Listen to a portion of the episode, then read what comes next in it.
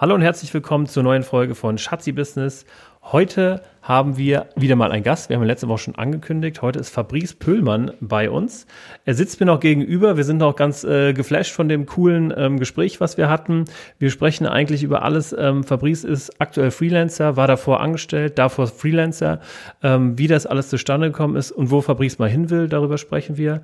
Außerdem äh, verquatschen wir uns ein bisschen bei dem, äh, bei dem Thema Nachhaltigkeit. Ähm, da ja, hat, hat Fabrice uns ganz tolle Einblicke ähm, gegeben in sein Schaffen und in seine Ziele. Und ähm, ja, dann wünschen wir euch jetzt viel, viel Spaß beim Hören. Ich glaube, das ist eine sehr coole und hörenswerte Folge. Diesmal auch ein bisschen länger als sonst. Aber hört es euch an und ähm, viel Spaß.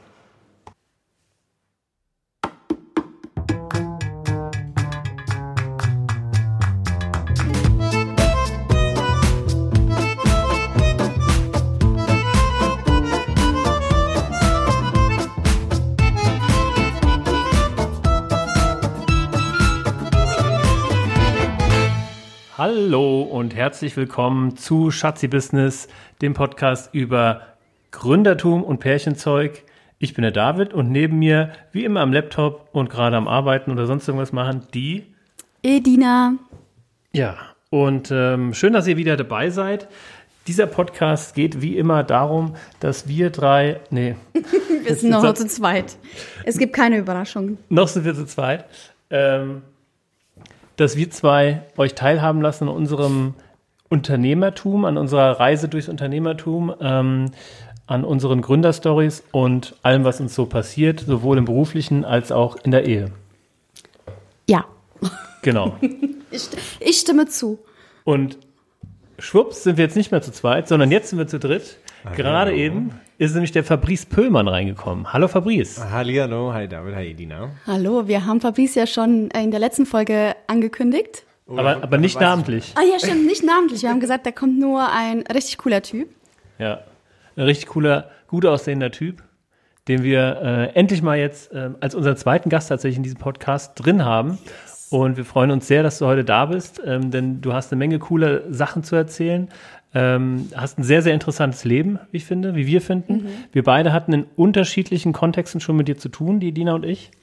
Und ähm, ja, du bist Freelancer, warst vor kurzem noch angestellt, warst davor schon mal Freelancer und davor Student. Ja, genau. Also wir wollen ja heute wissen, warum du so interessant für uns bist. Genau. Und um nicht so viel vorwegzunehmen, äh, stell dich doch einfach mal kurz vor. Wer bist du denn überhaupt, Mensch? Okay, okay, okay. Ich merke schon, die Erwartungen sind sehr, sehr hoch. Ich habe mir äh, eine Menge schon versprochen. Äh, okay, dann stelle ich mich mal ganz kurz vor. Also mein Name ist Fabrice Pöhlmann. Äh, ich komme aus Wiesbaden, äh, Freelancer im Bereich UI, UX und Brand. Genau, das bedeutet, ich mache äh, aus Unternehmen Marken, also sprich irgendwie aus einer ganz normalen Limonade Coca-Cola und äh, ich mache äh, schöne digitale Produkte, Webseiten und digitale Kommunikation. Das ist das, was ich so tue. Und ja, mein, mein Weg vom Student äh, zum Freelancer, zum Angestellten, wieder zum Freelancer zurück, äh, da erzähle ich bestimmt gleich noch ein bisschen mehr davon. Wie alt bist du, Fabrice? Oh genau, äh, ich bin 27 Jahre alt. Wow, auch noch, ziemlich jung und viel erlebt. Ziemlich jung und viel erlebt. Äh, da gibt es auch so ein schönes äh, Zitat von Stromberg. Ähm, jung und trotzdem erfahren, das findet man sonst nur auf dem Straßenstrich. Oh, nee. okay, äh, Füße hoch, der Kampf flach. Also, ja, äh, Schatzi, du sitzt heute neben mir, wir teilen uns ein Mikrofon, so kann ich in dein Laptop bitte reinschauen und du bist schon äh, auf dem Instagram-Account von Fabrice. Ja. Wir haben nämlich heute auch einen Influencer zu Gast hier. Oh, okay, das ist ja. natürlich ein großes Wort. Fabrice, du siehst richtig gut aus. also Wow, du, wir haben also, voll den Star hier sitzen, merke ich gerade. Ich, ich, hoffe, ich hoffe, das sehen alle äh, Podcast-Hörer äh, genauso. Ähm, witzigerweise immer so, so direkt die kleine Anekdote. Viele fragen mich immer, wie ich, wer von mir die Bilder macht ähm, auf dem Instagram-Kanal. Also die mal da drauf schauen, ich mache die immer selber. Ist es bei dir zu Hause? Ja, ja, genau. Du wohnst auch sehr hübsch. Das freut mich. Das hm? freut mich. Da ah. ist das Mikrofon. Ja, David und ich teilen uns heute ein Mikrofon, deswegen höre ich mich wahrscheinlich manchmal so komisch an. Und ich höre auch nichts. Ich, ich höre nichts. Ja. Ich habe keine Kopfhörer. Genau. Du machst es aber gut. ja, genau. Also du machst die Bilder selbst. Genau, ich mache die Bilder selbst Wohnung. von mir meistens äh, schön mit dem Selbstauslöser. Äh, das ist ein Skill, den man äh, trainieren muss. Aber du hast auch schon damals, glaube ich, während deinem Studium viel Bilder gemacht und Ja. da hast du auch die Edina kennengelernt. Exakt. Genau, Exakt. über gute Bilder, genau, so haben wir uns kennengelernt. Ich hatte schon mal in dem Podcast äh, vom Kiezkaufhaus erzählt. Und ähm, ja, meine Rolle da Nebensache, aber deine, du hast nicht fürs Kiezkaufhaus gearbeitet, Nee. sondern Genau, also ich war auch beim Kiezkaufhaus auch Freelancer, aber tatsächlich als äh, Fotograf. Äh, ich habe ähm, angefangen, Kommunikationsdesign zu studieren, äh, niemals mit dem Gedanken, irgendwie Fotografie da noch mit rein äh, zu bringen. Ähm, und bin dann irgendwie da so ein bisschen reingerutscht.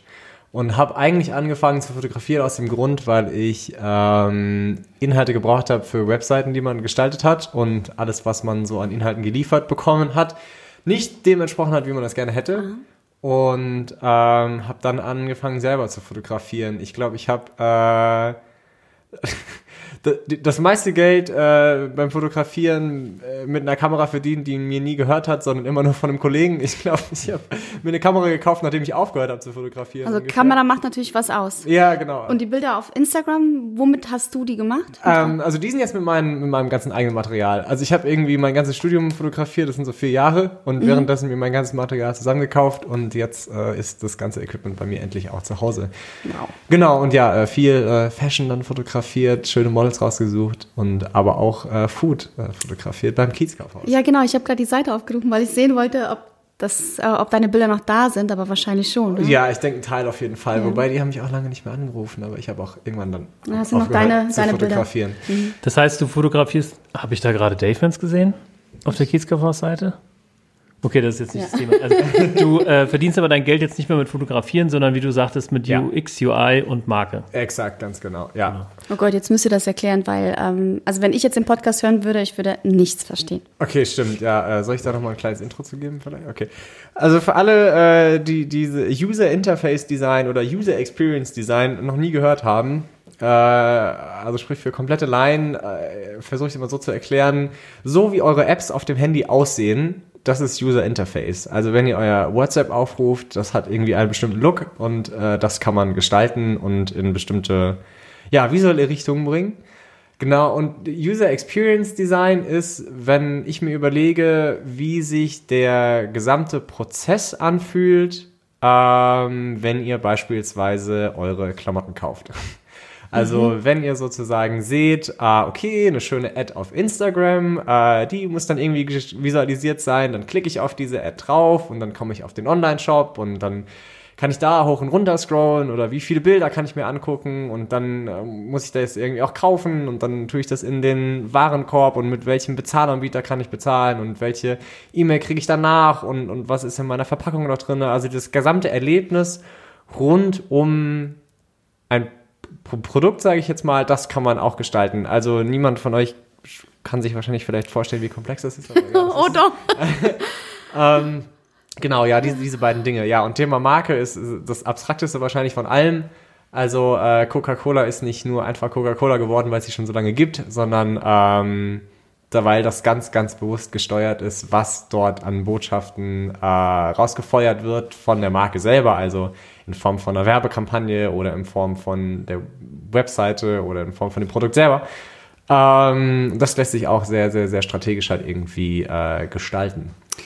Cool. Also ich habe es jetzt auch so mm, gut verstanden. Gibt es denn eine App oder irgendetwas, was ich schon benutzt habe oder was wir benutzen, wo du dran gearbeitet hast? Oh, äh, das ist leider nicht der Fall, aber Oh das wäre mein großer Traum. Äh, Okay. also wirklich eine, eine App mit dran zu arbeiten, äh, die Millionen benutzen. Ähm, da hat man selber Ideen für, äh, Mhm. also eigene, eine eigene App zu äh, entwickeln. Ähm, könnte ich mir eine App aussuchen, wo ich jetzt gerade dran arbeiten wollen würde, ähm, die schon ganz viele Leute benutzen, dann wäre das äh, Headspace. Äh, das ist eine Meditations-App. Ja. Sehr, Habe ich sehr, drauf. sehr, sehr gut. Die, die haben gerade auf Deutsch gelauncht vor wenigen Monaten. Ähm, und, aber wir, also sowohl die Dina als auch ich, wir tendieren eher weg von Headspace und hin zu Balloon. Ja, ich hatte einige mal ausprobiert, aber Balloon, äh, da ist halt der Sprecher am authentischsten, weil er halt selber irgendwie ähm, Meditations-Champion ist. Okay, ich, ich kann bei, bei Headspace auch nur die Frau ab. Den Typ, den kann ich auch nicht ab. Ich brauche Ja. Ja, ich habe letztens gesagt, so Frauen gehen gar nicht. Okay, okay. Vielleicht, ähm, ja. Gut, dass es so viele verschiedene Anbieter es gibt. brauchen wir beides Ja. auf jeden Fall. Ja, cool. Ähm, das war eigentlich gerade bevor du angefangen hast, was hast du nochmal gerade gesagt? Ich weiß es gar nicht mehr. Äh, wollte ich gerade sagen, super Überleitung, denn du machst auch für Hello Agile ähm, da in Richtung Brand was. Nämlich, Exakt. wir haben vor kurzer Zeit angefangen ähm, mit deinem Kumpel Arthur zusammen und mit meinem Partner Christian zusammen ähm, ein Brand Sprint durchzuführen. Und Brand Sprint ist etwas, was es noch gar nicht gibt, praktisch. Also das ähm, ist praktisch eine, ich sag mal, ähm, Erfindung oder ein, ein Konzept von, von Arthur und dir. Und wir waren da quasi Role Model und äh, ähm, ja, ihr, durftet dann uns ein bisschen rumspielen. Test, Testtierchen war die. Genau. Und ähm, ja, erzähl mal, was ist denn der Gedanke hinter diesem Brand Sprint? Okay, äh, ich hole noch mal einen Ticken weiter aus, um irgendwie an das Thema so ein bisschen ranzuführen. Also ich habe mich während meiner Bachelorarbeit noch, das ist jetzt eigentlich schon ein paar, ein paar Jahre her schon wieder, äh, mit dem Thema Startup sehr, sehr intensiv auseinandergesetzt und festgestellt, dass Startups oft irgendwie Probleme mit dem Thema Marke haben. So, ähm, ähm, das Problem ist, dass Marke meistens sehr, sehr teuer ist. Also Marken zu entwickeln bedeutet viel Beratungsleistung, hohe Tagessätze, äh, viel Geld. Äh, das haben Startups meistens eher weniger. Äh, und dementsprechend habe ich überlegt, okay, da muss man mal was machen äh, und was entwickeln. Und meine Bachelorarbeit war letztlich ein Branding-Toolkit, damals noch für Startups. Ähm, ja, das, das ist dann erstmal nichts geworden, weil irgendwie äh, andere Sachen hat nicht funktioniert. Äh, auf jeden Fall. Ähm, Aber die Bachelorarbeit schon. Nur das die Bachelorarbeit nicht, ja. schon, genau. Es ist danach nur kein Business draus geworden, äh, wie man gehofft hatte, weil das einfach nicht weit genug entwickelt war. Ähm, aber ähm, danach hat man überlegt, ähm, also als Arthur und ich dann zusammen irgendwie da auf den Trichter kamen, okay, das kann man irgendwie noch weiterentwickeln. Kann man da nicht irgendwie eine komplette Agentur drum stricken, nur Branding für Startups zu machen? So. Und dann hat man sich gefragt, okay, wie macht man das im besten Falle? So, und dann kamen wir auf das Thema Design Sprint, was dann irgendwie so super aufgeploppt ist, äh, haben uns damit irgendwie ein bisschen beschäftigt und dann haben wir überlegt, okay, lass uns doch mal versuchen, diese Design Sprint ähm, Systematik, also für alle, die Design Sprint nicht kennen, es ist eine Methodik, die von Google entwickelt wurde, um äh, in relativ kurzer Zeit viele Ideen und Innovationen zu entwickeln und direkt einen Prototypen zu haben, den man testen kann. Also ein neues Produkt oder irgendwie einen neuen Service oder so. Und wir haben uns überlegt, diese Systematik auf ähm, das Thema Marke anzuwenden und diesen großen Apparat von Markenstrategie, der meistens mit hunderten von PowerPoint-Charts, die sich nur große ähm, Marken wie Mercedes-Benz oder sonst irgendwas leisten können, runterzukochen auf ähm, ja, ein Framework, äh, eine Systematik, die sich auch Startups leisten können oder, oder kleine Unternehmen leisten können. Wow. Und ja, das versuchen wir jetzt gerade zu konzipieren oder arbeiten daran, ähm, wie sich das äh, am besten realisieren lässt. Ihr seid zu zweit. Genau, wir sind zu zweit, wir machen das zu zweit, Arthur äh, Lang und äh, ich, Fabrice. Um, weil man hat das irgendwie immer auch mal alleine versucht, und weil das ist unmöglich zu machen, weil das so komplex und so viel ist. Ähm, auch da wieder das Ding, ich habe immer früher gedacht, alleine gründen ist besser, weil dann hat man komplette äh, Macht. Das ist nicht gut. Ja, ich glaube, darüber haben wir auch schon mal so gesprochen. Ja, ja, absolut. Also ab Tag eins war irgendwie meine größte Sorge nach meiner Gründung, Partner zu finden. Oder es war immer so das, das To-Do mit der höchsten Prio, einen Partner zu finden, äh, weil das einfach ja ohne wesentlich schwieriger ist. Genau. Ähm, du bist noch du bist noch recht jung, haben wir festgestellt. Du bist 27 und ähm, machst jetzt er, erzähl vielleicht nochmal äh, von deiner Reise vom Freelancing hin zum Angestellten-Dasein, wieder hin zum Freelancing. Okay, okay.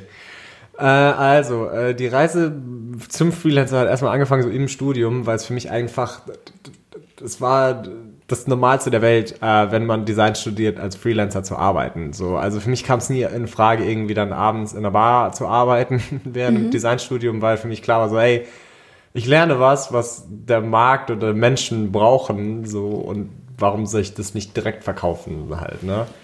Warte, bevor du weiter erzählst, Ja, ja. Äh, wie wird man denn zum Freelancer? Wie wird man zum Freelancer? in, während dem Studium. Also was muss Ja. man für Voraussetzungen erfüllen? Also eigentlich braucht man meiner Meinung nach gar nicht so viele. Ich habe äh, in einem anderen Podcast erzählt äh, oder in einem YouTube-Video, dass ich glaube, dass man Freelancer als Designer in so äh, Kategorien einteilen kann. Und äh, ich habe das irgendwie so A, B, C genannt. Und wenn man Freelancer ganz am Anfang ist, ähm, dann kriegt man, dann ist man so Freelancer C, weil man dann so die ersten eigenen Projekte im Studium gemacht hat und dann hat man irgendwie kleine Kunden und das sind dann so C-Kunden äh, und man ist ein C-Freelancer.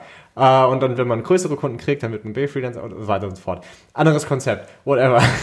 ähm, einen, wie wird man Freelancer? Man geht einfach nur hin und meldet sich als Freiberufler an und äh, das war auch die ganze Magic schon. Ähm, Okay. Dann braucht man noch ein bisschen mehr, dass man irgendwie ein eigenes Konto dafür hat und ähm, Ja, das vergessen bestimmt viele. Ein Ge- eigenes Konto, separates Konto. Genau, ma manchmal äh, vergisst man selber, dass man da irgendwie durch zehn Steps gegangen ist. Äh, und jetzt denkt man, das so, ja, das ist das Normalste der Welt.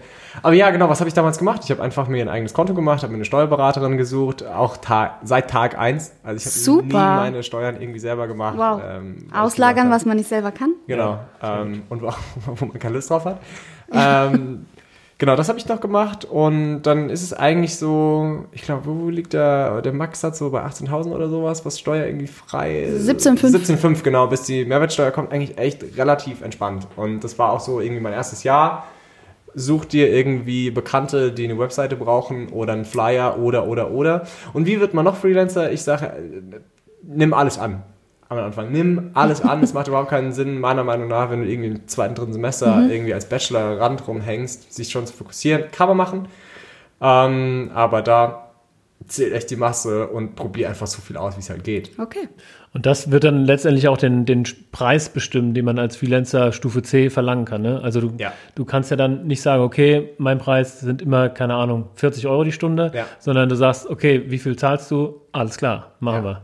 Ja, ganz genau. Also ich habe ich hab irgendwie angefangen, ähm, irgendwie mit 20 Euro die Stunde, irgendwie zweites, drittes Semester im Verhältnis zu irgendwie 10 Euro an der Bar war das schon irgendwie das Doppelte, wo ich mir dann gedacht habe, okay, why not halt, ne? Äh, und dann habe ich aber sukzessive, und das glaube ich war auch wichtig, jedes Jahr irgendwie 10 Euro drauf. Äh, Also drittes Semester irgendwie 20 Euro, viertes Semester 30, Ja. fünfte, und dann immer 40 Sondern am Ende vom Bachelor war ich dann irgendwie so bei... Professional. Ahnung. Nee, das, das noch nicht ganz, das noch nicht ganz. Aber äh, keine Ahnung, bin ich immer bei 45 Euro oder sowas gelandet Okay. halt. Ne? Ähm, wa- wa- was immer viel mehr war, ähm, als ich hätte irgendwo anders verdienen können. Es kam nicht irgendwie für mich in Frage, als Werkstudent irgendwie für äh, 10 Euro die Stunde zu arbeiten, wenn ich auch 40, 45 krieg, so halt. Ne? Man muss aber nur bedenken, du musst dich dann auch selber versichern. Also es ist ja nicht nur so, du kriegst 40 Euro die Stunde, davon geht ja auch noch ein bisschen was ab. Ja, natürlich. Das Glückliche ist halt, wenn man Student ist, dann bist du halt als Student Ah, immer versichert. Haha, Ja, ja, okay. Ähm, Das ist das Gute. Das ist das Gute. Also ich bezahle 90 Euro Krankenkasse und habe trotzdem irgendwie einen Stundensatz von 45 Euro. super. Ähm, das Einzige, wo man da natürlich ein bisschen aufpassen muss, man ist noch hauptberuflich Student. ja. Und das sollte zeitlich auch so stimmen. Zwinker, so Ja. halt. Ne? Ähm, ja, das ist das Einzige, wo man so ein bisschen Mhm. drauf achten muss. Ne? Und ähm, ja, ich kenne genug Leute, die auch irgendwie ihr Studium abgebrochen haben, weil sie gemerkt haben, so, ey, pff, keine Ahnung, brauche ich jetzt auch nicht mehr, um es irgendwie zu Ende zu machen. Ich bin irgendwie deswegen nicht besser. Äh, ich breche das jetzt ab und äh, bleib Freelancer oder nimm dann irgendwie einen Job in einer Agentur an, ohne mein Studium. Kann man wahrscheinlich auch machen, aber Kann man, kann man machen. ist halt kurz gedacht, ne? Ja, Irgendwie. ja, also für mich war das auch nicht das Ding. Ich hätte das auch machen können, aber ich habe gedacht, nee, nee, nee, äh, zieh das mal durch und dann habe ich auch noch einen Master drauf gesetzt. Genau, die Frage war ja nach äh, vom Freelancer Ja. so, äh, äh, zum Angestellten und wieder zurück. Äh, genau, also während des Studiums immer Freelancer gewesen, immer durchgehend äh, in Agenturen, ähm, dann irgendwie auch eigene Kunden gehabt. Das ist so ein bisschen diese Definitionssache nach, wann ist man Freelancer, wann ist man irgendwie schon Unternehmer, so, wenn man irgendwie eigene Kunden hat. Ich mache das aber trotzdem jetzt erstmal unter dem Klammer Freelancer. So, und dann habe ich meinen Master noch gemacht und habe währenddessen äh, mit Arthur zusammen diese Brand-Sprint-Geschichte angefangen, aber das war aka Agentur und dann waren wir nicht so sicher und hatten wir aber am Ende dann einen Kunden, äh, einen Tech-Kunden aus Frankfurt und sind dort irgendwie als Freelancer aber zusammen irgendwie eingestiegen, aber als Team. So, und dann war es so, dass die uns äh, übernommen haben oder übernehmen wollten nach einem halben Jahr. Und äh, ich glaube, dass man als Freelancer dort oft, gerade so irgendwie in den Designbereich, reinrennen wird, vor allem wenn man mit Startups zusammenarbeitet, weil äh, Freelancer auf Dauer sehr, sehr teuer sind. Äh, Freelancer auf Dauer nicht das hundertprozentige Commitment wie ein Angestellter gegebenenfalls haben, sondern immer irgendwie sich eine Tür offen lassen, äh, nicht verfügbar sein können, die Option. Genau, und äh, als, als, als junges Unternehmen brauchst du halt irgendwie die Sicherheit, ähm, dass derjenige das irgendwie dann auch bis zum Ende mitträgt, so halt, ne? Äh, Gerade wenn du irgendwie, ja, nicht nur in Halbjahreszyklen, sondern irgendwie sehr, sehr langfristig halt irgendwie Ja, denkst. Genau, und dann ähm, haben wir halt das Angebot bekommen, dort eine, als, als Team sozusagen eine, eine Festanstellung zu kriegen und das Design-Team in dem Unternehmen auch aufzubauen. Also es ging nicht nur darum, irgendwie einfach diesen Job zu Ende zu machen, sondern irgendwie ein gesamtes Team aufzubauen, dann hat man da sehr, sehr viele Dinge halt versprochen gekriegt und deswegen haben wir uns gedacht, okay, äh, lass uns das mal ausprobieren. Okay. Und ähm, das, was mich irgendwie da auch immer so ein bisschen dann überzeugt hatte, war halt so die Vision davon, ähm, wo das halt irgendwie landen kann. Und ich bin auch so ein Typ, ich interpretiere halt in alles sehr viel Sachen rein. So, ne? Also ich sehe halt in allem so Möglichkeiten, wo Dinge Okay. hingehen können. So. Ah, eine schöne Eigenschaft. Ja, ja, total. Ähm, Muss man, glaube ich, auch ein Stück weit als, als Unternehmer oder als Gründer, ja, so Stichwort äh, Dream Big irgendwie. Ja, auf jeden Fall. Also äh, du kommst, glaube ich, nicht so weit, wenn du so einen super pessimistischen äh, Ansatz fährst, so, weil dann, ja, Pessimismus, Pessimismus lässt, glaube ich, nicht so viel Risiko zu. Und ähm, ja, dementsprechend äh, sehe ich Möglichkeiten in allen Dingen irgendwie. Ähm, auf jeden Fall, wo war ich stehen geblieben? Genau. Genau. Wie ging es dann? Genau, wie ging es dann weiter? So, äh, dann war man irgendwie ein halbes Jahr als Freelancer da, dann hat man angestellt. Äh, war auch erstmal am Anfang okay, weil ich irgendwie angestellt bedeutet für mich nicht, ich bin jetzt angestellt so, sondern es ist einfach nur ein, ich mache ein Projekt in, in einem festen Arbeitsverhältnis so. Ne? Also dieses, dieser Unterschied zwischen Freelancer und Angestellt, den, den hatte Ja. ich nicht so richtig so. Naja, ähm, wie auch immer. Auf jeden Fall sind wir dann jetzt äh, vor kurzem irgendwie auseinandergegangen, weil irgendwie die Ziele, die man persönlich hatte, äh, nicht mehr mit den Zielen vereinbar waren, ähm, die das Unternehmen hatte. Und man hatte nicht mehr, naja, das Commitment gegenüber dem Unternehmen, was von einem gefordert wurde. Ähm, was man irgendwie auch dazu sagen muss, wenn man das Gefühl von Fre Freiheit ist ein sehr schwieriger Begriff, so finde ich als Freelancer, weil als Freelancer ist man auch irgendwie an das System gebunden oder an andere Verpflichtungen.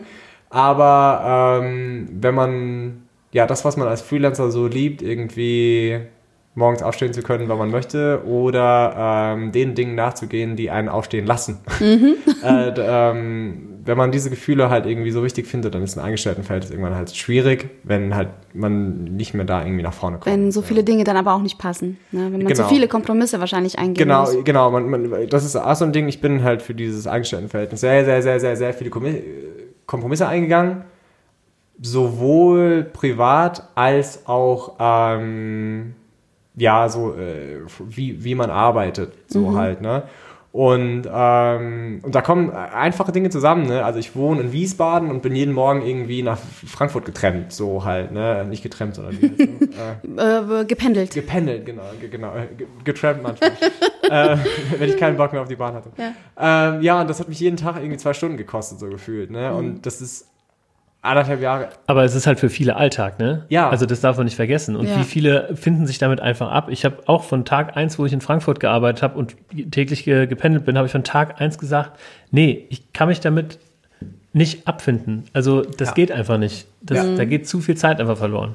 Ja, total. Also das war für mich, äh, ging einfach nicht so. Das war eine Sache, ähm, da- dann, dann, dann konnte man irgendwie privat seinem, seinem Sport nicht mehr nachgehen, den man irgendwie so gel- geliebt hat, so, ne, immer Kampfsport gemacht, hat nicht mehr funktioniert, dann kamen die ganzen Instagram-Sachen noch, ähm, wo ich sehr, sehr viel Zeit irgendwie investieren wollte, ähm, was sowohl vom Unternehmen nicht gewünscht war, als auch Okay. ähm, dann sich nicht mehr vereinbaren irgendwie ließe. So, ne? Ich hatte irgendwie, ich habe so viele Möglichkeiten noch gesehen, Dinge zu machen, wo ich Lust drauf hatte, eigene Projekte zu machen und so weiter und so fort. Und das, es lässt sich einfach in einem Angestelltenverhältnis nur sehr, sehr, sehr schwer vereinbaren, extrem viele Möglichkeiten wahrzunehmen.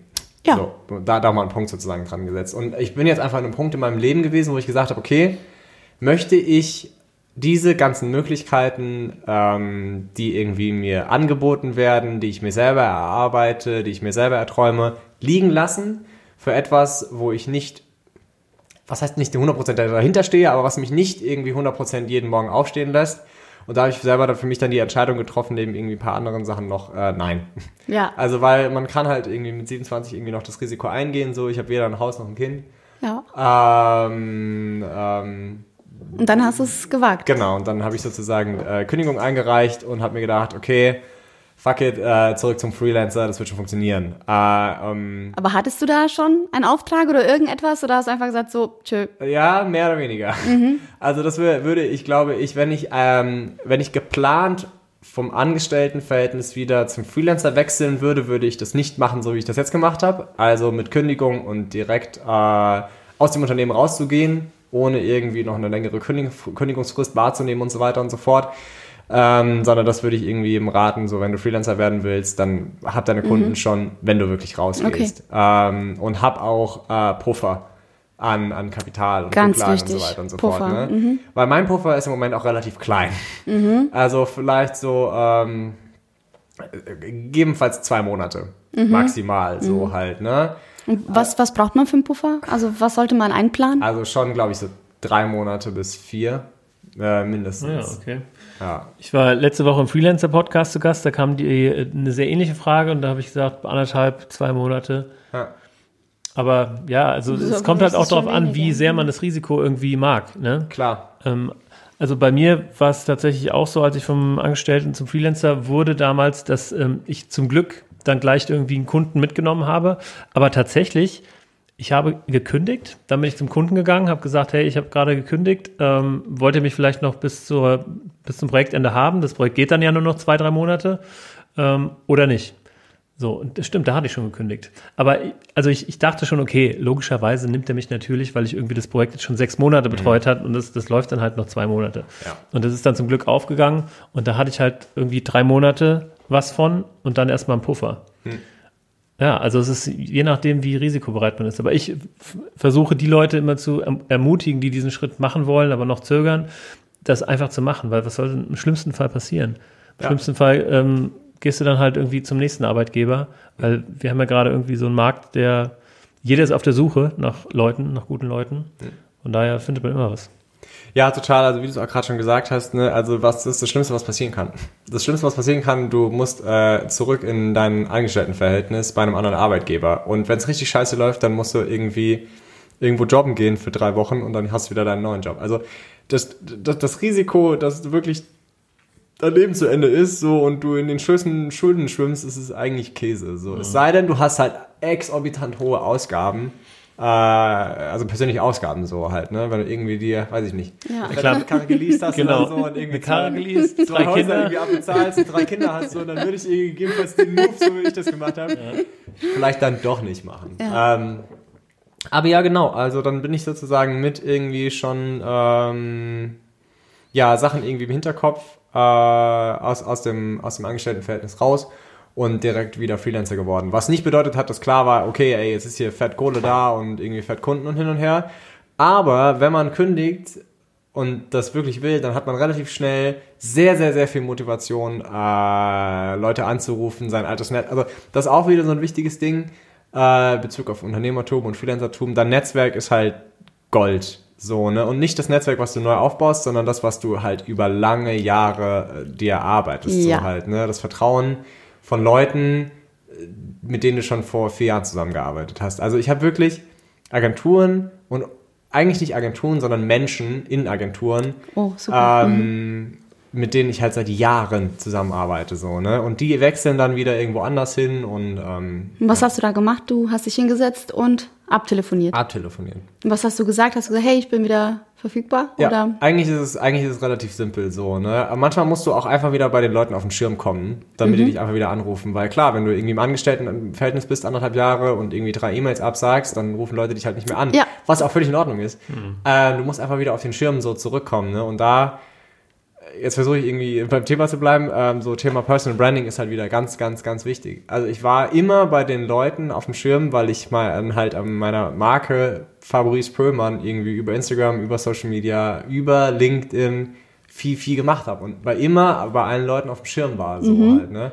Und dann ist es meistens irgendwie nur irgendwie eine E-Mail äh, an Leute, die du eh schon im Netzwerk hast. Und dann, klar, muss man dann anfangen, irgendwie aber auch neue Sachen irgendwie zu akquirieren, weil man dann nicht irgendwie nur in seine alten Dinge halt irgendwie zurückfallen Du willst ja heute was Neues machen, ne? Klar, du willst total. weiter und nicht wieder zurückfallen. Aber klar, wichtig, erstmal wieder auf, auf dem Schirm oder auf die Bildfläche zu gelangen. Ja, abs absolut. Als Freelancer ist man ja nicht nur in deinem Fall jetzt, ich sag mal, Designer, ähm, so als Überbegriff, sondern du bist ja auch Sales Manager. Ja, also du schaust, dass du irgendwie neue Aufträge bekommst. Du bist äh, Marketingmensch und schaust, dass du deine Marke aufbaust. Also das, man muss, glaube ich, auch ein bisschen generalistisch veranlagt sein, ähm, obwohl man als Freelancer trotzdem recht gut seiner Profession nachgehen kann und sich da irgendwie einen Expertenstatus aufbauen kann. Und was mir noch einfällt ähm, zu deinem Netzwerk, das hat dir sicherlich auch im Studium geholfen, für wenig Geld jeden Auftrag angenommen zu haben und so schon damals irgendwie dein, dein Netzwerk aufgebaut zu haben.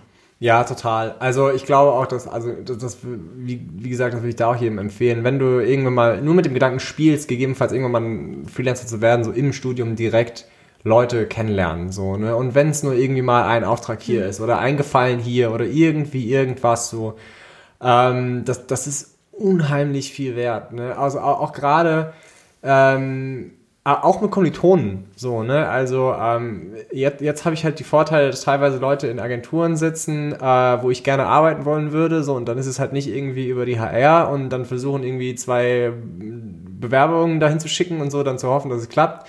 Nee, sondern du rufst halt den an, den du kennst. Ja. Und der schickt es dann sozusagen an die HR weiter und dann wirst du eigentlich schon zum Kennenlerntermin so eingeladen, weil da halt irgendwie ein gewisses Vertrauen halt irgendwie schon da ist. So, ne? Und ähm, Genau, Netzwerk im Studium aufbauen, super, super wichtig. Ja, daran denkt man gar nicht. Also ich finde, während man ein Studium hat, wenn man irgendwie einen blöden Job hat für 10 Euro, irgendwas, was sich im Studium nicht weiterbringt, dann denkt man gar nicht, hey, ich brauche ein Netzwerk, ich brauche einen coolen Job. Ja. Äh, also ich glaube, vielen ist das gar nicht so präsent. Klar, es kommt wahrscheinlich auf die Branche an oder auf das, was man studiert. Hm. Aber super wichtig. Sehr schlau, sehr smarter Move von dir. Ja, ich äh, erinnere mich gerade an mein Studium zurück und ähm, also meine ganzen Kommilitonen haben halt auch irgendwie, also es war so ein BWL-Studium, äh, die haben halt alle irgendwie gejobbt. Und ich habe gegründet damals ein Eventportal, firefee.de und ähm, leider stand kein Geschäftsmodell dahinter. Also unser, unser USP war, ähm, in einer Minute weißt du, was am Wochenende geht und zwar auf einer Website, handverlesen, ohne Werbung, dass, dass du halt wirklich fokussiert schauen kannst, was geht am Wochenende. Ähm, aber kein Geschäftsmodell. Also wie verdienst du Geld im Internet mit einer Plattform ohne Werbung? So, und wir haben da halt ein paar Partys veranstaltet, ein paar liefen gut, da haben wir ein paar hundert Euro verdient, dann haben wir wieder Partys ge geschmissen, wo wir ein paar hundert Euro verloren haben. Aber ähm, trotzdem war das eine extrem gute Zeit, weil ich so viele Leute kennengelernt habe, äh, weil ich, weil ich ins, ins Businessleben schon mal reinschnuppern konnte. Mhm. Und du lachst? Nee, ich lach nur, weil ich dann denke, okay, was habe ich mir für ein Netzwerk aufgebaut? Und ähm, ja, und, und am Ende habe ich tatsächlich, so, also sobald ich dann ähm, in meinen ersten Job nach dem Studium gestartet bin, habe ich gemerkt, okay, das klappt nicht mehr. Ähm, und Firefee wurde praktisch eingeäschert. Es gab noch so eine, so eine Ciao-Kakao-Party. Und ähm, tatsächlich. Aber ihr habt äh, Firefee verkauft. Genau, also nicht, nicht Firefee das Unternehmen, sondern die Domain. Ja. genau, stimmt, die Domain. Okay, okay. Also wenn du jetzt auf firefee.de äh, gehst, dann ist da irgendwie so eine, die Firefee aus Chemnitz, so eine Party, Veranstalterin oder also so eine Eventmanagerin praktisch. Okay, aber dann hat sich trotzdem doch ein bisschen gelohnt. Ja, auf jeden Fall. Also äh, das, das zum Thema Netzwerk und, und während dem Studium, was man da alles machen kann. Ja. ja. Also falls jemand im Casino Wiesbaden arbeiten möchte oder zocken möchte, da habe ich mein Netzwerk. Ja, stimmt. Geknüpft im Studium. Cool. Ja. Ähm, so, jetzt wissen wir, was du in der Vergangenheit so gemacht hast und was du gerade so machst. Mhm. Und ähm, jetzt ist natürlich die Frage, wo geht die Reise hin für so einen jungen Durchstarter, äh, der noch nicht mal 30 ist und äh, ja jetzt schon quasi alles, alle Welten gesehen hat? okay, äh, die, die, äh, äh, ähm, der Anspruch wird wieder hochgesetzt. Ähm, ja, wo geht die Reise hin? Ähm, schwierige, schwierige Frage, vor allem wenn man sich gerade in so einem Findungsprozess äh, befindet, äh, vor allem gerade nach einer Kündigung ähm, mhm. direkt wieder zum Freelancer zurück. Ähm, ich glaube oder ich versuche das gerade so ein bisschen in äh, zwei Bereiche halt wirklich einzuteilen. Einmal wirklich den, den privaten und den beruflichen äh, und dort jeweils so Berufungen irgendwie zu finden, so halt, ne? Ähm, was ich lange, was ich lange gemacht habe, ich habe lange an, an Projekten gearbeitet, die mir einfach Geld gebracht haben, so, ne, und, und gar nicht konkret darüber nachgedacht, okay, ist das jetzt irgendwie richtig für die Welt, ist das richtig für mich, mhm, mhm. ähm, macht es überhaupt grundsätzlich Sinn, dieses Projekt jetzt anzunehmen? Und ähm, das sind so Fragen, die jetzt anfangen, bei mir irgendwie so aufzupoppen, so uh. halt, ne, also wenn ich jetzt eine Agentur gründe oder wenn ich jetzt Freelancer werde, welche Agentur, äh, welche Unternehmen brauchen denn tatsächlich meine Hilfe und sind diese Unternehmen relevant für die Welt? Also wow. zum Beispiel so, ich habe im Moment ein Gespräch geführt mit Leuten von Fridays for Future äh, und darüber nachgedacht, mit denen zusammen die Webseite von denen besser zu machen, um irgendwie denen ihre Kommunikation irgendwie zu verbessern. Ähm, oder ich habe mir überlegt, als Freelancer ausschließlich für ich habe es mal Future Forward Thinking Unternehmen ge äh, genannt, so also Unternehmen, die rein sich dafür verschrieben haben, Produkte zu entwickeln, die unsere Gesellschaft und die Menschheit irgendwie weiterbringen, sprich Klimawandel, gesellschaftliche Verbesserungen und so weiter und so fort halt. Ne? Ähm, ja, über solche Themen macht man sich halt jetzt gerade irgendwie Gedanken. Das sind die einen Sachen, ähm, die, die eher so auf so Vision. Aber, warte mal ganz Ja, kurz. ja, Ich glaube, bei dem Thema müssen wir kurz bleiben. Weil Ja. die Äh, Fabrice, genau. Also bei mir steht da, wir haben ja ein bisschen was vorbereitet. Ja, ja, Äh, Ich ja. habe eher so auch so ein paar persönliche Fragen, die mich interessieren. Und Ja, da steht sweet. tatsächlich ähm, Klimawandel, Klimaschutz Mhm. als ähm, ja so, so Stichpunkt. Weil mich das tatsächlich interessiert, ist ja total brandaktuell und ich wollte von dir wissen, ähm, wie es bei dir so aussieht. Im Ja. Privaten, aber klar, äh, wie witzig, dass du das auch im Beruflichen so Ja. handhabst. Wow. Ähm, ja, also war lange irgendwie bei mir auch so psch, shit Thema so irgendwie. Ähm, aber ja, also ich glaube wirklich, dass gerade die Fridays for Future Bewegung äh, mich da doch irgendwie mal und, und auch, also so eine Kombination aus vielen Dingen. Also im Angestelltenverhältnis etwas zu tun, wo man nicht das Gefühl hat, es bringt die Welt weiter, plus die Fridays for Future Bewegung, plus der eigene persönliche Umschwung, so hat mich dazu bewegt, da mal konkreter drüber nachzudenken. Und ähm, ja, in, in meinem persönlichen Umfeld spielt es irgendwie so mehr oder weniger eine Rolle. Also man versucht so als Mensch irgendwie das Beste zu tun, was man kann. Ja, scheiße, ich fahre auch Motorrad und habe irgendwie ein Auto vor der Tür stehen und so. Ähm, würde ich das gerne anders haben wollen? Ja. Aber heute Morgen kam der Bus wieder eine Viertelstunde zu spät und äh, don't, so, ne? Also schwierige Sache. Ähm, aber, und jetzt kann man sich die Frage stellen, okay, ich als Designer habe ähm, ja bestimmte Tools, die ich benutzen kann, so äh, oder bestimmte Fähigkeiten, um, um, um Unternehmen irgendwie weiterzubringen, irgendwie richtige Entscheidungen zu treffen halt ne, für eine Zukunft, in der ich gerne leben möchte. So ähm, und ähm, ich kann jetzt zwar nicht auf einer politischen Ebene äh, viel reißen, aber ich kann versuchen, Unternehmer, äh, ein Management oder verschiedene Produkte so äh, umzupolen, zu verbessern, dass es halt irgendwie auf Klima oder für eine bessere Welt sozusagen einzahlt. Ähm, ähm, was will ich damit sagen? Man kann entweder versuchen, nur Unternehmen zu unterstützen, die diese Dinge halt irgendwie tun, oder man kann irgendwie versuchen, selber Produkte zu bauen, äh, die irgendwie besser fürs Klima sind, oder ähm, oder oder oder. Also Ja. da gibt es halt verschieden, verschiedenste Dinge. Ähm, Wahnsinnig interessant. Hm. Finde ich wirklich gut. Finde ich super, dass du auch beruflich äh, dich so weiterentwickelst. Hm. Das sieht ja fast so aus, als würdest du erwachsen werden. Das sind ja jetzt mittlerweile so Ja. Themen, ne, die kommen plötzlich. Ich meine, gut, äh, Greta ist jetzt äh, auch 16 und äh, Hm. wird mit dieser Thematik konfrontiert. Ich glaube, es betrifft uns alle. Ja, ich glaube, wir- wir kamen halt, es gibt keinen Weg mehr dran vorbei. So, ne? Ja. Also ähm, wir müssen alle was tun. Und ähm, ich halte es für sehr fatal, wenn äh, so, äh, so salopp gesagt, so highly, highly educated people, wie man selber so äh, ist, irgendwie mit einem Masterabschluss irgendwie in Deutschland. Äh, also so äh, die, die ähm, wie, soll- wie soll man sagen, äh, Lotterie des Lebens gewonnen, so ungefähr. Also man hätte irgendwie auch als kleiner äh, Grashüpfer in Indien Ja. geboren werden können, so, ne? Aber nein, man ist jetzt an der Stelle, wo man ist und dann hat man auch eine gewisse Verantwortung zu tragen, so halt, ne? Und ähm, da sollte man seine Fähigkeiten halt irgendwie schon einsetzen. Ja, also ich be beschäftige mich auch mittlerweile damit. Ich habe mich in den letzten Folgen auch irgendwie ja schon als Klim Klimasünder äh, geoutet, was wir, was jeder von uns ist. Jeder, der schon mal ein der Auto besitzt, irgendwie fährt und ähm, Ja. bei Kleinigkeiten angefangen und das, wir können ja nicht mehr wegschauen. Wir können einfach nicht mehr wegschauen. Und äh, ich frage mich auch, ich als Hochzeitsplanerin, man glaubt gar nicht, okay, ka- kann man da überhaupt ähm, klimatechnisch irgendwas tun? Ja klar, man kann auch nachhaltige Hochzeiten planen oder letzte Woche hatte ich eine Babyparty, auch nachhaltig irgendwie geplant. Also es gibt, jeder kann was tun, privat und beruflich. Sehr interessant, finde ich super. Das, äh, vielen Dank. Also ich bin geflecht. Ja, ich finde es auch gut, dass man äh, gerade, also privat hat man natürlich begrenzte Möglichkeiten. Ich meine, man kann Müll trennen, man kann äh, mit, mit Mehrweg-Plastikbeuteln einkaufen gehen und sowas. Aber äh, beruflich, Mehrweg Plastikbeutel. Mehrweg-Plastik-Alternativbeutel, Die Äh. guten Beutel halt. Genau. das kann man ja alles machen, aber das ist halt so sehr begrenzt. Und äh, das finde ich einen guten Ansatz, den du da hast, dass du einfach sagst, okay, wir, ähm, ich, ich schaue, was kann ich beruflich und wie kann ich so einen Mehrwert schaffen, der halt dann vielleicht ähm, skalierbar ist. ja. Und äh, nicht nur mich alleine betrifft, wenn ich jetzt die Bananenschale nicht in Plastikmüll werfe, sondern äh, das praktisch auf einer größeren Ebene sehe. Ja. Und hast du da schon Aufträge oder hast du schon Projekte, die du realisieren kannst oder Ideen, die anstehen? Ja, also, also ähm, zum einen die Gespräche mit den äh, mit Fridays for Future. Ähm, das ist aber noch völlig äh, TBD und noch in der Box und da weiß, wissen wir überhaupt noch nicht, ob das funktioniert. Ich habe selber eine Idee.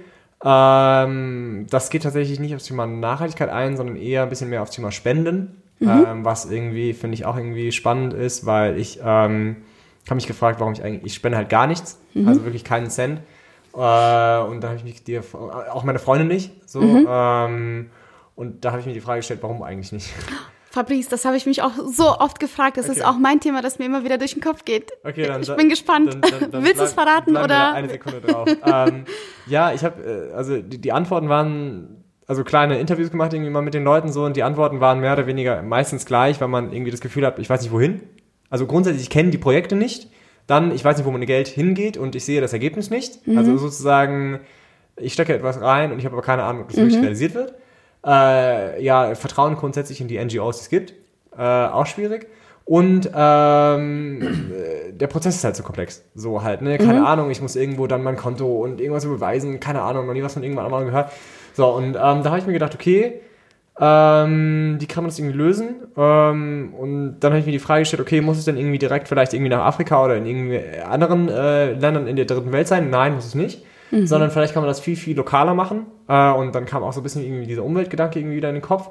Und dann habe ich mir gedacht, okay, wie wäre es denn? Ähm, es hat, finde ich, oft auch bekannte Freunde und so, die gerne etwas in einer Stadt hätten. Also einen neuen Radweg oder ein neues Café oder ähm, vielleicht braucht die Schule irgendwie einen neuen Kletterwald oder was auch immer. Oder vielleicht will die Schule irgendwie ein Nachhaltigkeitsprojekt machen, so, alle haben kein Geld.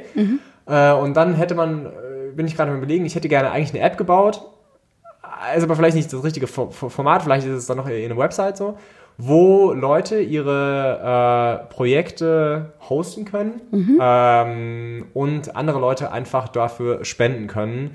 Ähm, aber das ist sehr, sehr lokal und dass man sozusagen dann Teil dieser Projekte wird und diese Dinge, die man finanziert hat, auch tatsächlich besuchen kann. Ja, das ist natürlich Also super. es ist, äh, letztlich ist es so eine Mischung aus irgendwie Spenden-App, Schrägstrich, Crowdsourcing, Schrägstrich, äh, Product Hunt. Ja, aber so eine App, also App finde ich ja super. Ich meine, Handy ist immer in der Hand, bis man auf eine Website geht und die jungen Leute und man kann sofort sehen, welches Genau, Projekt man genau, ähm, genau. unterstützt. Ist super, ja. Ja, ich, ich glaube nur, dass die Leute dann wieder keine App runterladen, um irgendwas zu spenden, so dann wird es wieder schwierig. Ah ja, okay, stimmt. Ähm, aber das, das sind Probleme, die man lösen kann. So, Ja. ne? Aber ich glaube, das Thema lokal, Spenden, äh, wichtig. Ich habe tatsächlich einen äh, Businessplan in der Schublade, Okay. der genau in diese Richtung geht. Und zwar nicht von mir, sondern Studenten. Ähm, wir sind übrigens für die Zuhörer, Fabrice und ich sind seit neuestem Kollegen. Du bist äh, Dozent für Design Thinking. Stimmt. Genau, ich bin Dozent für Entrepreneurship und letztes Jahr haben da ein paar Stu äh, Studenten was abgegeben und zwar war das so ähm, Marktforschung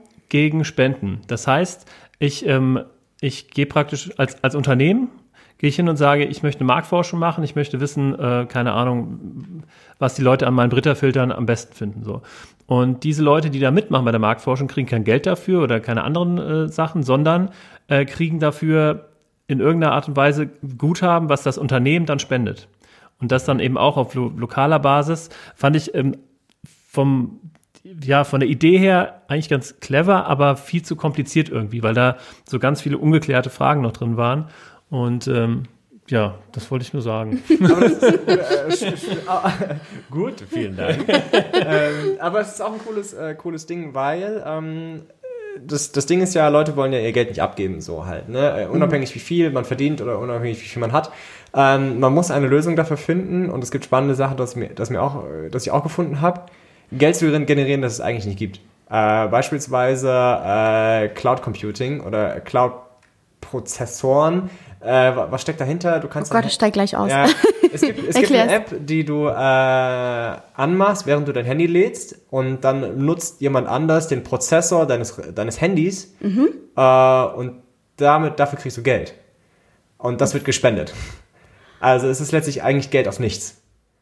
Wieso nutzt er meinen Prozessor? Ähm, weil der sozusagen Weil er die Rechenleistung braucht. riesige Re Rech Rechenleistung braucht. Also der braucht irgendwelche riesigen Serverleistungen oder ganz, ganz große Datenmengen und so weiter und so fort. Und der hat nicht genug Rechner, Ah, die das okay, ausrechnen.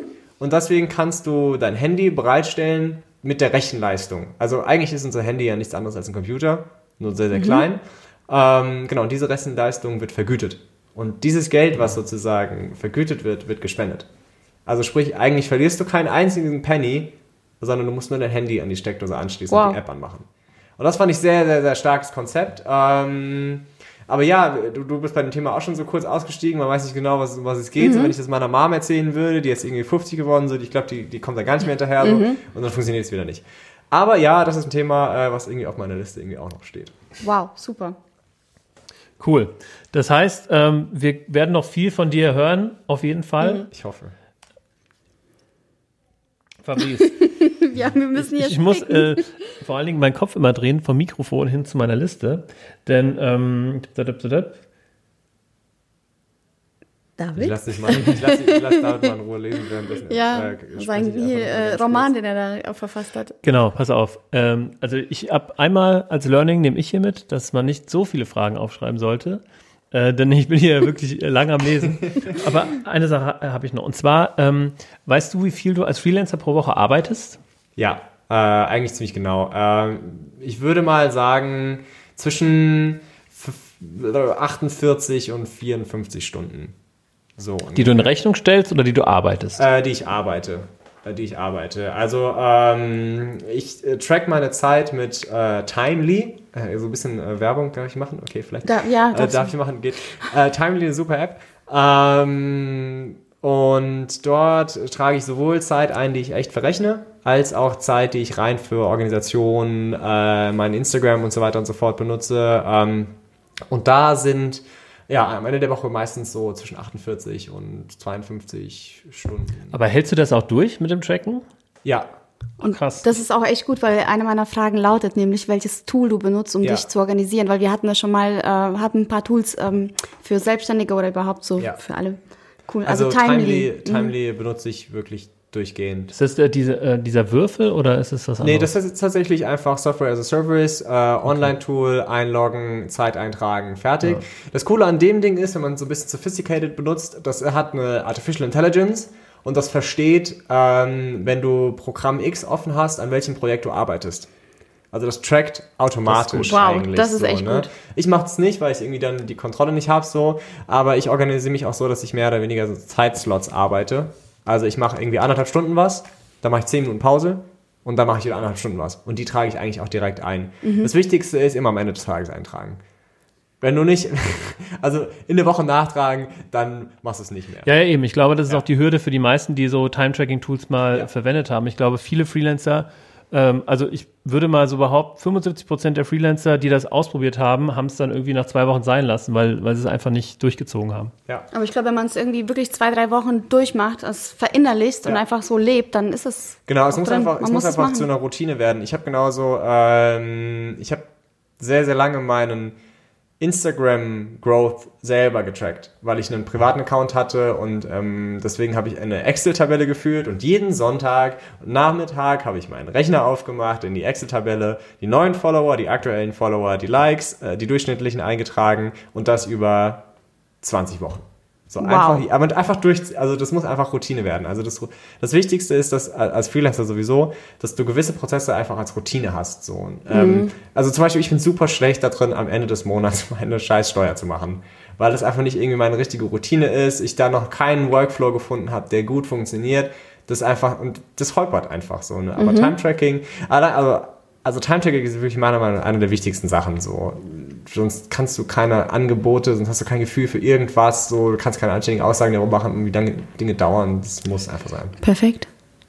Ähm, wollen wir kurz über Instagram re- reden? Reden. Weil es so, äh, also es ist ja wichtig. Ja. Gerade im Zusammenhang mit Fabrice. Also ich habe hier deinen Instagram-Account. Erzähl doch mal. Cool. Warum ist es dir so wichtig? Was willst du damit bezwecken? Genau, was ist Warum dein der- Ziel? Ja. Ziel, Ziel, okay. Ähm, also ich finde, es ist, man kann das immer e- einmal aus der Freelancer Personal Branding Brille betrachten und einmal aus der äh, ich bin Unternehmer und habe irgendwie ein äh, kleines Restaurant oder sowas oder einen kleinen Betrieb oder so betrachten.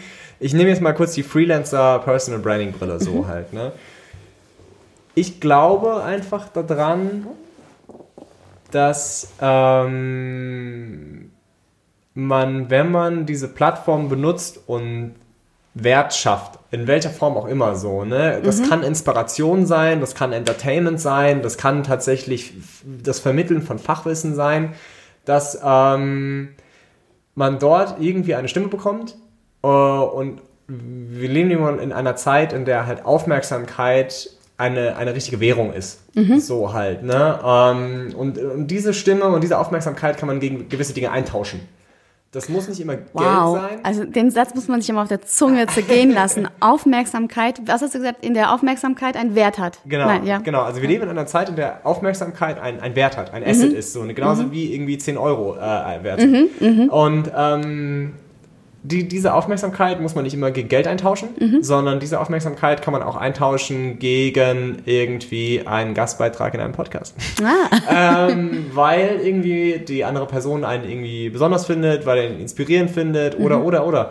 So, und gegebenenfalls entsteht aus dieser ähm, Podcast-Beitrag dann ein, ein Job oder so. Ähm, und dann hat es irgendwie sich doch wieder gelohnt. Mhm. Also, was möchte ich mit diesem Instagram-Kanal erreichen? Ähm, zum einen mich selber so darstellen, wie andere Menschen mich sehen wollen, sehen oder sehen sollen, ähm, was auch ganz, ganz wichtig ist, meiner Meinung nach. Ähm, weil alle anderen Leute haben sowieso ein Bild von dir und es ist besser, es zu steuern, als es äh, den anderen Leuten zu überlassen. Äh, und zum anderen ähm, zeig einfach. Äh, Fabrice, ich bin nicht ja. unhöflich, äh, ich schreibe nur mit. ja, okay, alles gut. Äh, Tipp mit. ähm, zeig, zeig, zeig, was du kannst, helf anderen Leuten, schaffe Wert äh, und dann kriegst du das auf jeden Fall zurück. Ähm, so, und das ist jetzt aus der Freelancer-Brille halt irgendwie gesprochen und das, glaube ich, funktioniert nicht nur als Designer, sondern auch als ähm, in allen anderen Bereichen auch. So, ne? Ähm, und wenn du jetzt irgendwie als, als Unternehmen agierst, ähm, nehmen wir doch einfach mal so irgendwie den, den, den, den, den kleinen Kaffeeladen oder sowas. Ähm, dann ist es tatsächlich, du, du, du, du nimmst halt den Leuten, dann ist es eher Inspiration, du nimmst halt einfach die Hemmschwelle so halt irgendwie, ob ich da mal hingehen soll oder nicht hingehen soll und wenn es halt irgendwie geil aussieht, dann, dann gehst du halt irgendwie mal hin und probierst es halt irgendwie aus, so, ne? Also ich würde, also ich würde als Unternehmen jeden Marketing-Penny, den ich habe, in Social Media stecken Ja. jeden kleinen Penny so halt, ne? Weil das das aller, aller, also ich meine, ich mache ja im letzten Jahr mehr, dieses Jahr vielleicht nicht so viel, aber irgendwie viele Städtereisen. Und was mache ich halt? Ich gehe auf Instagram, äh, schaue mir irgendwie Best Café El Sierra oder Best Café Lisbon, Lisbon an und dann gehe ich dahin, was die coolsten Instagram-Bilder hat, so halt. Okay. Ne? Ähm, und ja, so Okay. funktioniert das. Es ist äh, unglaublich interessant für mich. Ich habe ja letztes Jahr gestartet mit meiner Selbstständigkeit und war vorher überhaupt nicht auf Instagram aktiv. Also ich hatte überhaupt gar keinen Account, gar, gar keine Ahnung. Und dann muss man sich plötzlich anmelden und irgendwas machen und irgendwas tun und man versteht gar nichts. Und wenn man, glaube ich, ein bisschen jünger ist, dann hat man äh, das sowieso, ja, es läuft nebenbei. Ja. Und ich muss ehrlich sagen, ich bin super faul, was das Posten angeht. Und ich weiß auch gar nicht, was mein Ziel so genau ist. Ähm, ich beschäf- beschäftige mich sehr ungern damit. Und das ist schade. Weil, ähm, Also äh, das, äh, das Spannende, was du gerade gesagt hast, so äh, das läuft so nebenbei, das ist auch ein Gerücht. Ähm, also alle, die sich dafür entscheiden, irgendwie Instagram und Social Media zu machen, ich wenn ich, ich habe im Moment Wochen, wo ich nicht so aktiv bin, weil ich viel arbeite, ähm, als Freelancer so an sich im Moment, ein Tag die Woche an Arbeitszeit steckt in dem Account. So, also einen Tag die Woche on top. Was, Wahnsinn. und das, was man eh macht, steckt halt einfach da drinne. Äh, und nur dann äh, kriegst du auch das raus, was du meistens halt ja, ja, genau. Ich meine so, auch nicht ne? äh, nebenbei, wenn man es wirklich äh, businesslike machen, Ah, sondern okay. so, als Ja. äh, wenn ich jetzt meine Nichten sehe, die 15 sind. Ja. Da, da, die wachsen Ah, damit okay. auf, Ja, ja. und nicht ich irgendwann, die so mit eingestiegen ist. Aber klar, das ist voll viel Arbeit. Also ich merke, wie schnell meine Zeit irgendwie verflogen ist, weil ich einfach überlege, wie, wie poste ich das jetzt. Ja. Ja, und ich glaube, die Bedienbarkeit von diesen Social Media Kanälen, die sind tatsächlich nicht nur generationenabhängig, sondern untergenerationenös. Um dieses Wort gerade mal zu erfinden. Geil. Also das heißt, dass, äh, ich meine, wir liegen jetzt sieben Jahre auseinander, aber irgendwie, also meine Social Media Hochzeit war irgendwie ähm, StudiVZ, WKW, Facebook, ging noch so. Ähm, dann kam irgendwann ja Instagram, damit konnte ich sehr, sehr lange überhaupt nichts anfangen, äh, weil irgendwie Facebook immer noch so das eine Tool war. Ähm, und die Jüngeren haben dann praktisch Facebook schon überholt. Und jetzt ist Facebook halt, ähm, ja, also ist ja im Sturzflug, würde Ja. ich, würde ich fast sagen. Und ähm, zum Beispiel, ähm, na, wie heißt es? Ähm, TikTok? Nee? ja, äh, Ti- TikTok, äh, Snapchat? Snapchat, genau. Also Snapchat war ja auch irgendwie mal irgendwie kurz gepiekt. Ähm, und ich habe mir das zweimal, glaube ich, runtergeladen und zweimal wieder gelöscht, Ja. weil ich mit dieser UX überhaupt nicht, überhaupt nicht zurechtkam. Und tatsächlich glaube ich, das ist einfach eine, eine Alterssache. Hm. Oder? Ja, doch, das, das glaube ich auch. Ne? Ähm, ich finde, man kann gewisse Trends überstehen. Äh, also beispielsweise, ich bin jetzt auch nicht auf TikTok, ähm, obwohl es so die hottest Plattform ist. Ähm, muss man aber auch nicht. Also ich finde, man, man sollte vielleicht jetzt nicht irgendwie. Wobei, vielleicht kann man auch jetzt über Facebook noch ein krasses Business aufbauen. So, ne? Dafür habe ich von Facebook zu wenig Ahnung. Ähm, ich finde, man sollte natürlich nicht irgendwie auf Sachen aufspringen, die schon irgendwie tot sind. Ähm, aber man kommt auch, man kommt trotzdem, glaube ich, in alles rein. Äh, man muss sich einfach nur krass in Dinge reinfuchsen. So, auf ne? jeden Fall, Ah, ja. Aber klar, äh, du hast natürlich völlig recht, so, äh, dass irgendwie ein 13-jähriges Kind äh, das schneller irgendwie auf die Kette kriegt, Snapchat zu benutzen oder TikTok zu benutzen oder halt auch den, die Kultur checkt. So, ne? Ich glaube, das ist eigentlich das, das, das, das Schwierige. Das, ja. ne? Das Bedienen eines Tools, das kann man, kann man jedem beibringen, aber es ist ein kultureller Unterschied so, ne? Und äh, das ist jetzt auch das Spannende wieder bei Instagram. Ähm, wenn man irgendwie Kunden hat, die dort irgendwie gewisse Sachen machen wollen oder sowas, dann versuchen die irgendwie ihre Anzeigen, ihre ey, heute äh, 3 für 1, bla bla bla, äh, Dinge auf Instagram zu posten und checken dann Ja, so, funktioniert äh, nicht. funktioniert ja gar nicht. Warum kann ich dir kein Business Ja, machen? ja, ja. Ja, weil das halt keiner Bock hat mehr da drauf. Ja. So, ne? Alle finden Werbung scheiße und Werbung funktioniert halt nicht mehr. Also, aber, also, das auch wieder falsche, falsche Aussage so, Werbung funktioniert schon noch, aber auch anders. So, ne? Und, ähm, Aber klar, wir befinden uns auch jetzt wieder bei Instagram in einem riesen Umbruch, so, ne? Also, die ersten Influencer sind nicht mehr irgendwie so cool, wie sie mal waren. Instagram überlegt, Likes abzuschaffen oder so. Ja. Das ist aber auch, man muss in diese ganze Social Media Welt, du musst halt ins kalte Wasser springen und schwimmen. Einfach schwimmen und die ganze Zeit machen und dann kommt man in den Flow. Wenn man immer nur einzelne partielle Sachen da irgendwie macht, wirst du nie in, den, da- in diesen Flow kommen. Ähm, Social Media ist genauso ähm, wie Time Tracking ein, ein, eine Gewohnheit. Wahr. Ja. Sehr wahr. Und ich glaube tatsächlich, dass ich gerade den Faden verloren habe. Ich wollte mich noch irgendwas Sauwichtiges sagen, aber ich habe es voll. Das ist, weil ich zu viel laber. Ich habe so ein. Du hast- Nee, ich also- finde das auf jeden Fall sehr, sehr äh, richtig und, und ähm, inspirierend. Also du findest Worte dafür, wie wir, glaube ich, äh, da beide auch ähm, drüber denken. Ähm, genau, ich wollte äh, ansprechen, Zeitpunkt. Der Zeitpunkt, wann man auf einen Trend oder auf eine Social-Media-Plattform aufspringt, ist ja auch entscheidend. Voll. Also ähm, ganz oft, also tatsächlich ganz oft, bei ganz vielen Trends habe ich mir irgendwann gedacht, okay, müssten wir mal machen und dann irgendwie so ein halbes Jahr später, war es zu spät, da kommt man jetzt nicht mehr drauf. Weil diese ganzen Influencer, die haben zur richtigen Zeit auf das Pferd äh, Instagram gewettet und haben halt zu einer Zeit, sind die da erschienen, ähm, zu, zu der es halt genau richtig war, zu der sie die ersten waren. Und wenn ich jetzt irgendwie anfange und will ähm, Influencer für die beste Pizza werden oder sowas oder, oder Gin-Tasting-Kram werden, dann habe ich keine Chance, weil da eben schon so viele auf dem Markt sind. Und das gleiche Thema ähm, haben wir jetzt auch gerade bei Podcast, meiner Meinung nach. Ähm, ich glaube, dass, dass wir jetzt zum Beispiel mit unserem Podcast, wenn wir jetzt das Ziel haben würden, irgendwie eine hohe Reichweite zu gen- generieren, dass wir da ein bisschen zu spät auf dieses Pferd gesetzt haben, weil es irgendwie sehr, sehr lange so unterm Radar weggeflogen äh, ist. Und jetzt, äh, es war gerade irgendwie der krasse Superstar, den Edina und ich übrigens gar nicht kannten, ähm, Billie Eilish, Ja. ähm, war gerade in einem, in einem Podcast, in einem deutschen Podcast zu Gast. Und äh, also man merkt halt irgendwie so die, dieser Podcast-Trend nimmt jetzt unheimlich Fahrt auf. Ich meine, äh, Joko macht äh, auf Pro7 Werbung für seinen Podcast. Also Ja. daran merkt man, das ist jetzt irgendwie gerade ein Medium, auch wenn es nicht unbedingt Social Media ist, aber ähm, ein Medium, was gerade richtig an Fahrt aufnimmt. Ja, total. Also Momentum ist auf jeden Fall ein ganz wichtiges Thema, wie du es gerade schon angesprochen hast. Ich glaube, äh, das Thema Momentum ist dann wichtig, wenn halt noch gar nichts da ist und dann wirst du einfach mit, mit sozusagen dem Wachstum des Mediums, egal was du für einen Content anbietest, getragen. So, ne? Also die ersten YouTuber haben scheiß Content gemacht, doesn't fucking matter, weil es war niemand anderes da. So, und deswegen wirst du mit nach oben gezogen. Ich glaube aber trotzdem, auch wenn ähm, gewisse Plattformen schon gewachsen sind, ähm, dass es dort Platz gibt für weit noch mehr, so halt, ne? Weil es wird immer neue Themen geben und ähm, du musst halt, wenn du, du musst einfach den Zahn der Zeit mit einem gewissen Thema treffen, was Leute zu dem Zeitpunkt perfekt interessiert, so, ne? Ein schönes Beispiel ist äh, Peter McKinnon, äh, das ist ein YouTuber, der äh, Video, also mit Videotutorials, sage ich jetzt mal, angefangen hat, aber ganz, ganz speziell so in diesem Bereich des Vloggings und, und, und so Reise, Reisevlogging, wie du das geil machen kannst und Fotos und der hat irgendwie innerhalb von einem Jahr eine Million Abonnenten bekommen, was halt auf YouTube halt komplett insane ist, so Ja. halt, ne? Aber da ging es nicht darum, dass die Plattform sozusagen erst am wachsen ist, sondern dass das Thema, was er sich rausgesucht Mhm. hat, am explodieren ist, so, ne? Und das funktioniert, glaube ich, ähm, ja, genau. Also nicht das Universum muss explodieren, sondern immer nur die kleinen Sterne da drin. Und manchmal kann man auch so einen kleinen Stern halt irgendwie noch explodieren. So, ne? Ja.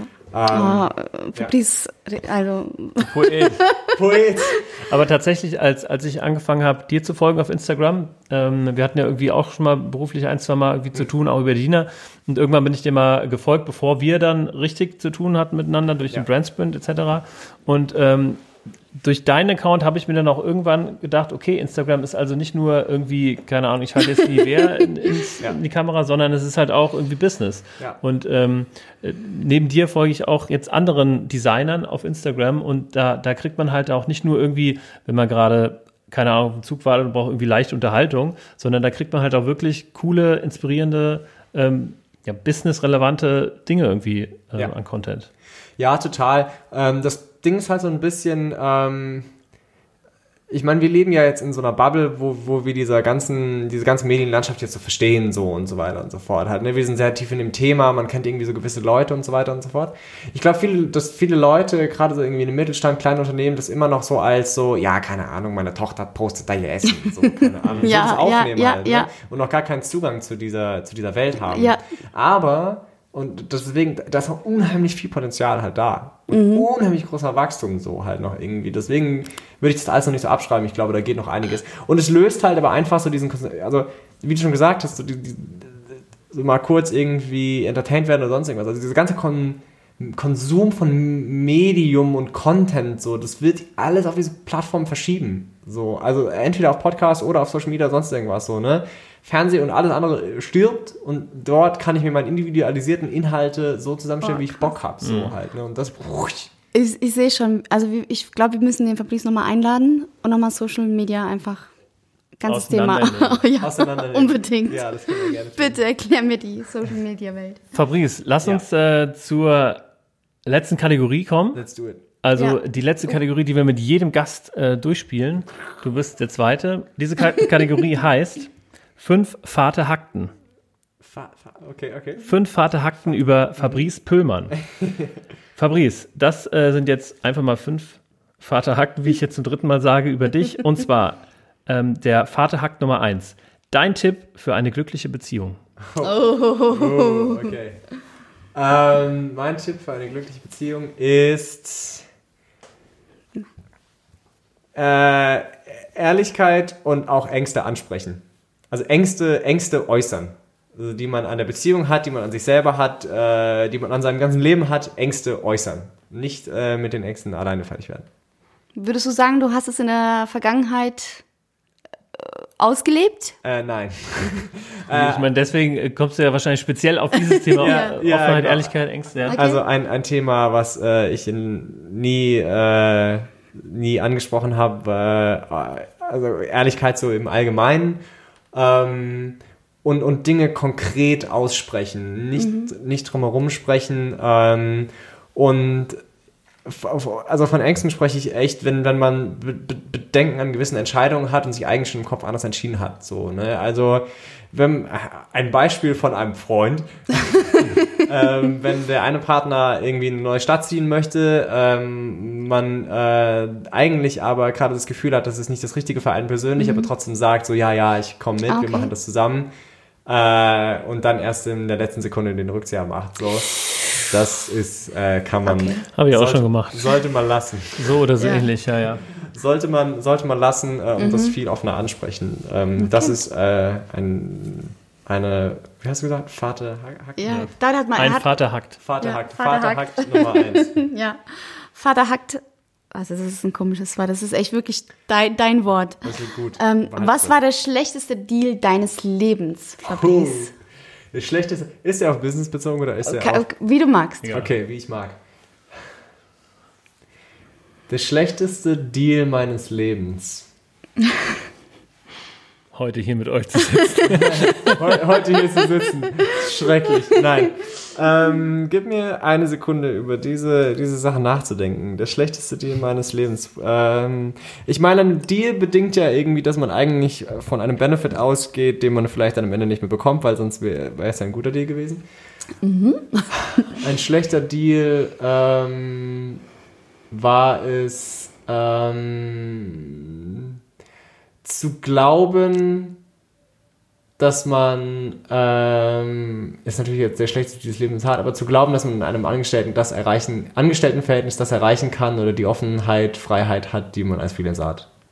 Oh. Ähm, also zu von, von jemandem anderen versprechen zu lassen, ähm, die alle Möglichkeiten der Welt zu haben, bla bla bla, ähm, die hast du äh, definitiv nicht. Ja, also das war ein, ein schlechter Deal. Äh, vielleicht Wow. nicht der schlechte Deal meines Lebens, das ist sehr schwierig jetzt rauszufinden. Äh, aber das ist ein. Ist ja noch so jung, haben wir ja kein, gesagt. genau. In der nächsten Folge erzähle ich euch dann. Ja, weil es auf jeden Fall äh, Trag, äh, die Tragweite dessen ist groß. Also von deinem schlechtesten Deal bis jetzt. Fabrice, äh, dritter Vater hackt. Deine Geschäftsidee, da haben wir wahrscheinlich schon äh, drüber gesprochen, deine Top-Geschäftsidee für das Business, auf das die Welt noch wartet. Okay, das geht jetzt mal in eine völlig andere Richtung. Ich glaube, Handwerk ist äh, the big, big business of the future, äh, weil dort noch mega Potenzial für Franchise ist. Äh, ich glaube Ah. noch an ein riesiges Franchise-Handwerkunternehmen mit reiner, mit reinem digitalen Service. Also Handwerk für Menschen wie mich, die keine Nagel in, den, in die Wand kriegen, die über eine App einen Handwerker rufen wollen, der Ah, dann in direkt die über PayPal okay. abbucht und kein und alles gebrandet, alles richtig schick und so. Handwerk ist the big business.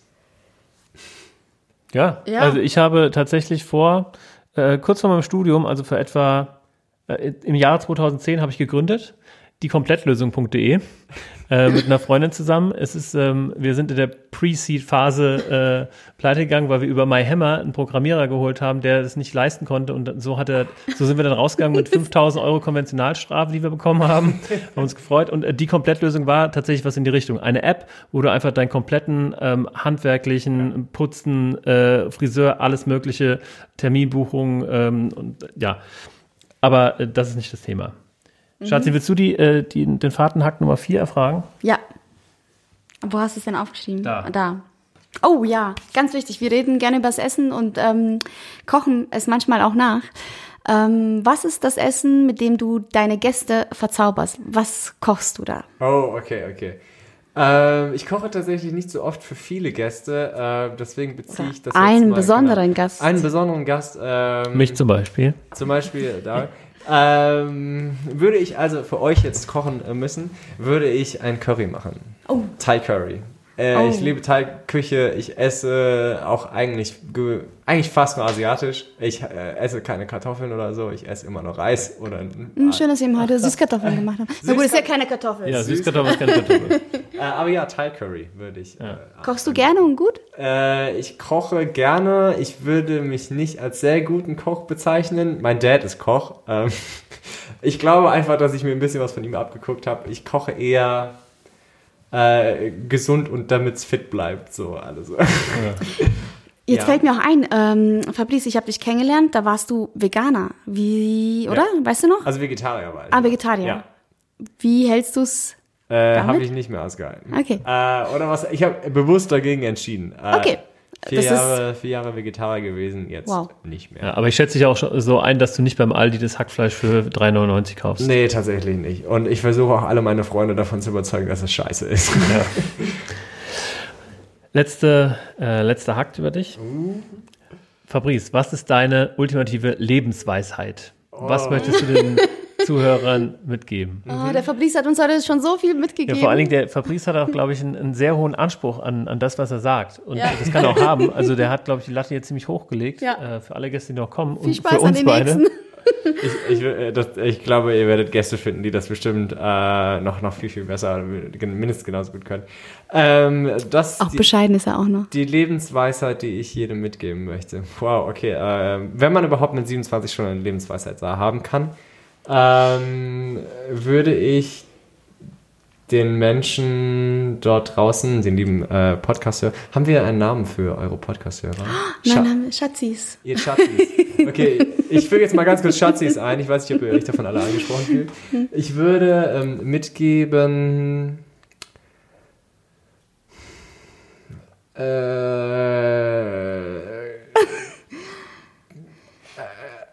so, so ein bisschen so, I did it my way. So mach's, wie du das machen möchtest. Und lass dir von niemandem anders reinreden, wie du zu sein hast, wie du sein sollst.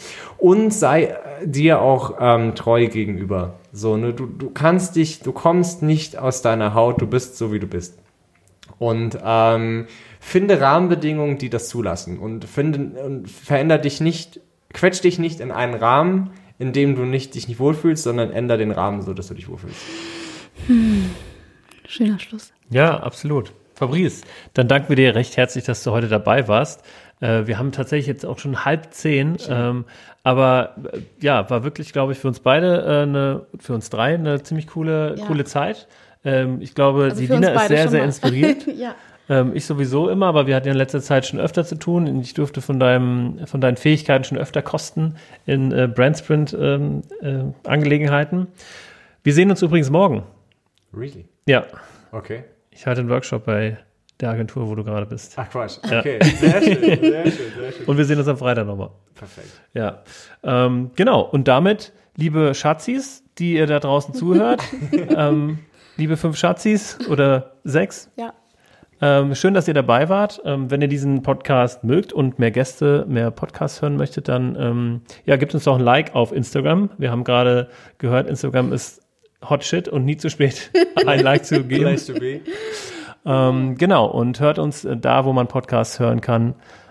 Und ja, dann freuen wir uns auf die nächste Woche. Vielen ja. Dank, Fabrice. Fabrice, vielen, vielen Dank. Ähm, ich habe heute viel mitgeschrieben, viel gelernt. Super, dass du da warst.